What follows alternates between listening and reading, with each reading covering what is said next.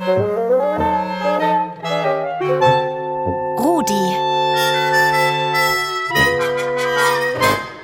Der rasende Radiohund.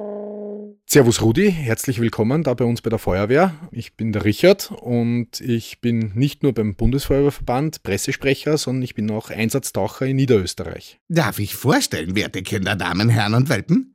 Richard Berger. Lieber Richard, ich komme gleich zur Sache.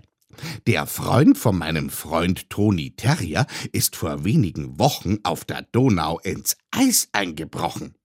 Er wollte einen Schwan fangen, fiel ins kalte Wasser und konnte sich nicht mehr befreien. Dann kam sein Frauli und brach auch ein. Hm. Zum Glück konnten die beiden gerettet werden. Aber ganz verstehe ich das nicht. Also, wenn ich einbrechen würde, dann würde ich einfach schwimmen. Ist doch kein Problem, oder? Also wenn man im Eis einbricht, Rudi, dann ist es gar nicht so leicht, wieder rauszukommen. Das Problem ist, das Eis eben eine sehr rutschige Fläche ist. Und wenn du einbrichst in das eiskalte Wasser, dann hast du zuerst einmal einen richtigen Schock. Also dann verkrampft sich bei dir einmal alles und dich dann festhalten am Eis ist fast nicht möglich. Hm, und wenn ich einfach herausrobbe? Selber rauskommen schaffen nicht einmal richtig Erwachsene. Da müsste man das Eis richtig zerbersten vor sich und gut schwimmen können. Da ist es ganz, ganz wichtig, dass man aufpasst, ob man überhaupt aufs Eis darf. Ja, aber woher weiß ich das? Es gibt bei den Eisflächen, die eben befahren werden dürfen mit Schlittschuhen oder die eben begangen werden dürfen, gibt es entweder einen Aushang, dort hängt dann dort, dass man eben Eislaufen darf, oder im Gemeindeamt, das stellt ein sogenannter Eismeister fest. Der sagt dann eben, ob das Eis dick genug ist. Und nur weil es eine Woche jetzt ganz kalt gewesen ist, muss das nicht automatisch heißen, dass das Eis wirklich dick genug ist. Hm.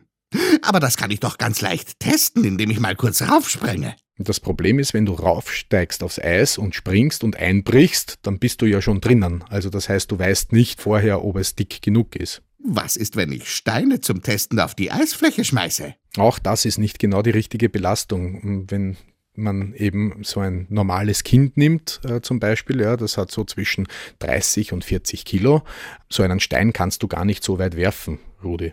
Ach so, dann binde ich einfach Toni an ein Seil und falls er einbricht, kann ich ihn ja einfach wieder rausziehen. Ich würde dir wirklich empfehlen, nur dann aufs Eis zu gehen, wenn es ein Erwachsener gesagt hat. Und alleine aufs Eis ist überhaupt ganz gefährlich. Es ist genauso wie bei den Baderegeln beim Schwimmen. Du sollst ja nicht in unbekanntes Gewässer springen und genauso solltest du nicht auf unbekannte Eisflächen gehen. Manchmal gehe ich aber mit meinen Freunden alleine spazieren, ohne Zweibeiner. Ähm, was mache ich, wenn dann was passiert? Also wenn jetzt wirklich einer von deinen Freunden so ungestüm war und selber rausgelaufen ist aufs Eis, lauft ihm nicht automatisch hinterher, sondern schaut, was passiert und sollte er dann einbrechen, könnte jemand von euch etwas hinwerfen, auf keinen Fall aufs Eis steigen, weil das Eis kann dann weiter einbrechen und dann seid ihr alle drinnen. Und einer muss auf jeden Fall Hilfe holen. Notrufnummer 122 und 144. Was hineinwerfen? Ein Stöckchen? Es gibt an manchen Badestegen, wo eben auch Eislaufen erlaubt ist, gibt es Rettungsringe oder ähm, ihr habt einen langen Ast irgendwo gefunden, den ihr dann hinhalten könnt, aber ihr müsst sehr aufpassen und nicht aufs Eis draufsteigen. Bist du auch schon einmal eingebrochen? Ich bin selber schon einmal ins Eis eingebrochen, aber das war fürs Fernsehen. Also das war absichtlich. Hä? Ich hatte einen Tauchanzug an, habe mich einbrechen lassen ins eiskalte Wasser und habe dann versucht, selber rauszukommen.